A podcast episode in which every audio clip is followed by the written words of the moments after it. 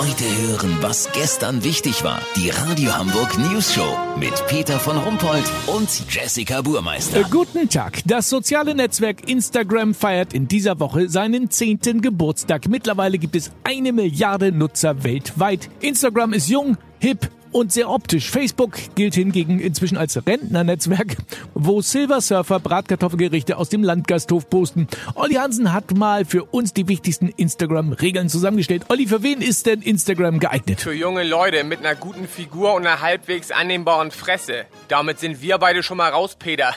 weißt, wie ich mein? Ja, das habe ich befürchtet. Und worauf kommt es noch an? Ein erfolgreicher Instagrammer versteht es mit tollen Fotos aus seinem Leben viele Likes einzuheimsen. Je mehr Likes, desto mehr Follower. Was für Fotos sollen denn das sein? Sie müssen einerseits alltäglich sein und andererseits auch Sehnsüchte bei den Followern hervorrufen. Also ich habe gestern äh, neue Winterreifen auf meinem äh, Golf 3 aufziehen lassen. Äh, bei Reifenrille in Bild steht, hätte ich da so ein Bild mal mit dem Mechaniker zusammen machen sollen? Eher nicht, Peter. Wenn überhaupt im Sonnenuntergang mit einem Nostalgiefilter drauf. Außerdem eine Grundregel bei Instagram lautet, der Instagrammer muss immer allein auf den Fotos sein.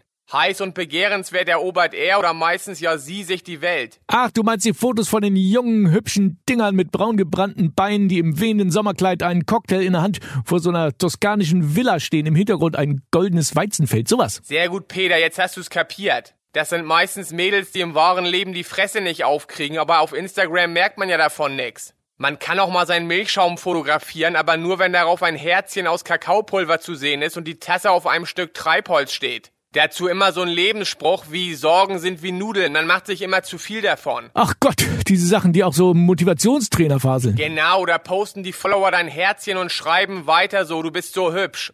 Lass so machen, Peter. Ich hab mich gestern im rosa Bademantel vom Puma-Käfig bei Hagenbeck fotografieren lassen. Das hat was total Sehnsüchtiges. Wenn das meine Follower auch so sehen, melde ich mich noch morgen. Habt ihr das exklusiv, okay? Ja, vielen Dank, Olli Hansen. Kurznachrichten mit Jessica Buchmeister. USA, der Leibarzt von Donald Trump soll ein Scharlatan sein. Ja, was denn sonst? Ist doch wichtig, dass die Chemie zwischen Arzt und Patient stimmt.